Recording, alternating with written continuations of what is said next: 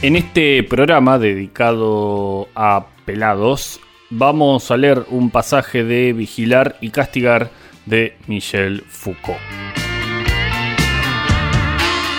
Si tuviera que fijar la fecha en que termina la formación del sistema carcelario, no elegiría la de 1810 y el Código Penal, ni aun la de 1844 con la ley que fijaba el principio del internamiento celular. No elegiría quizá la de 1838, en que fueron publicados, sin embargo, los libros de Charles Lucas, de Moreau Christophe y de Bocher sobre la reforma de las prisiones, sino el 22 de enero de 1840, fecha de la apertura oficial de Metrey, o quizá mejor, aquel día de una gloria sin calendario en que un niño de Metrey agonizaba diciendo qué lástima tener que dejar tan pronto la colonial. Era la muerte del primer santo penitenciario. Muchos bienaventurados han ido sin duda a reunirse con él, si es cierto que los colonos solían decir para cantar las alabanzas de la nueva política punitiva del cuerpo, preferiríamos los golpes, pero la celda nos conviene más. ¿Por qué Metrey? Porque es la forma disciplinaria en el estado más intenso, el modelo en el que se concentran todas las tecnologías coercitivas del comportamiento. Hay en él algo del claustro, de la prisión, del colegio, del regimiento. Los pequeños grupos, fuertemente jerarquizados, entre los que se hayan repartidos los detenidos, se reducen simultáneamente a cinco modelos. El de la familia, cada grupo es una familia compuesta de hermanos y de dos mayores. El del ejército, cada familia mandada por un jefe está dividida en dos secciones, cada una de las cuales tiene un subjefe. Cada detenido tiene un número de matrícula y debe aprender los ejercicios militares esenciales. Todos los días se pasa una revista de aseo y todas las semanas una revista de indumentaria, lista tres veces al día. El del taller, con jefes y contramaestres que aseguran el encuadramiento en el trabajo y el aprendizaje de los más jóvenes. El de la escuela, una hora y media de clase al día. La enseñanza la dan el maestro y los subjefes. Y finalmente el modelo judicial. Todos los días se hace en el locutorio una distribución de justicia. La menor desobediencia tiene su castigo y el mejor medio de evitar delitos graves es castigar muy severamente las faltas más ligeras.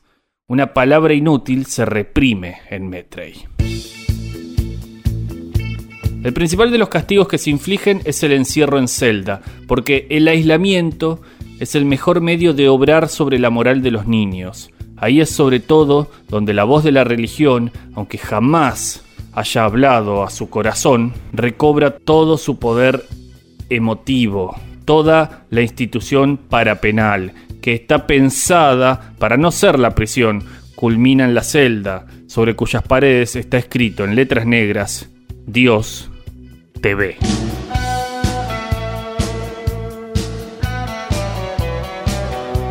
Esta superposición de modelos diferentes permite circunscribir en lo que tiene de específico la función de encauzamiento de la conducta. Los jefes y subjefes de Metrey no deben ser del todo ni jueces, ni profesores, ni contramaestres, ni suboficiales, ni padres, sino un poco de todo esto y con un modo de intervención que es específico.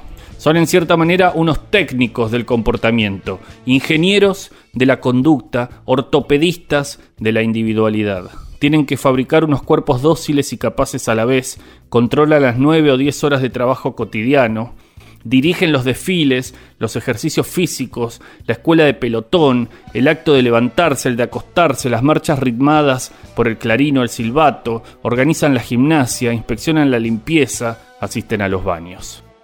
Educación que va acompañada de una observación permanente sobre la conducta cotidiana de los colonos, se obtiene sin cesar un conocimiento.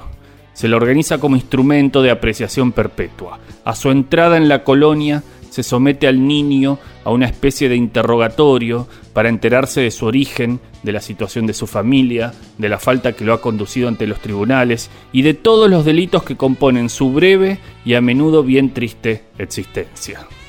Estos informes se inscriben en un cuadro en el que se anotan sucesivamente todo cuanto concierne a cada colono, su estancia en la colonia y su colocación después de haber salido de ella. El modelado del cuerpo da lugar a un conocimiento del individuo, el aprendizaje de las técnicas induce modos de comportamiento y la adquisición de aptitudes se entrecruza con la fijación de relaciones de poder. Se forman buenos agricultores vigorosos y hábiles. En este trabajo mismo, con tal de que se halle técnicamente controlado, se fabrican individuos sumisos y se constituye sobre ellos un saber en el cual es posible fiarse.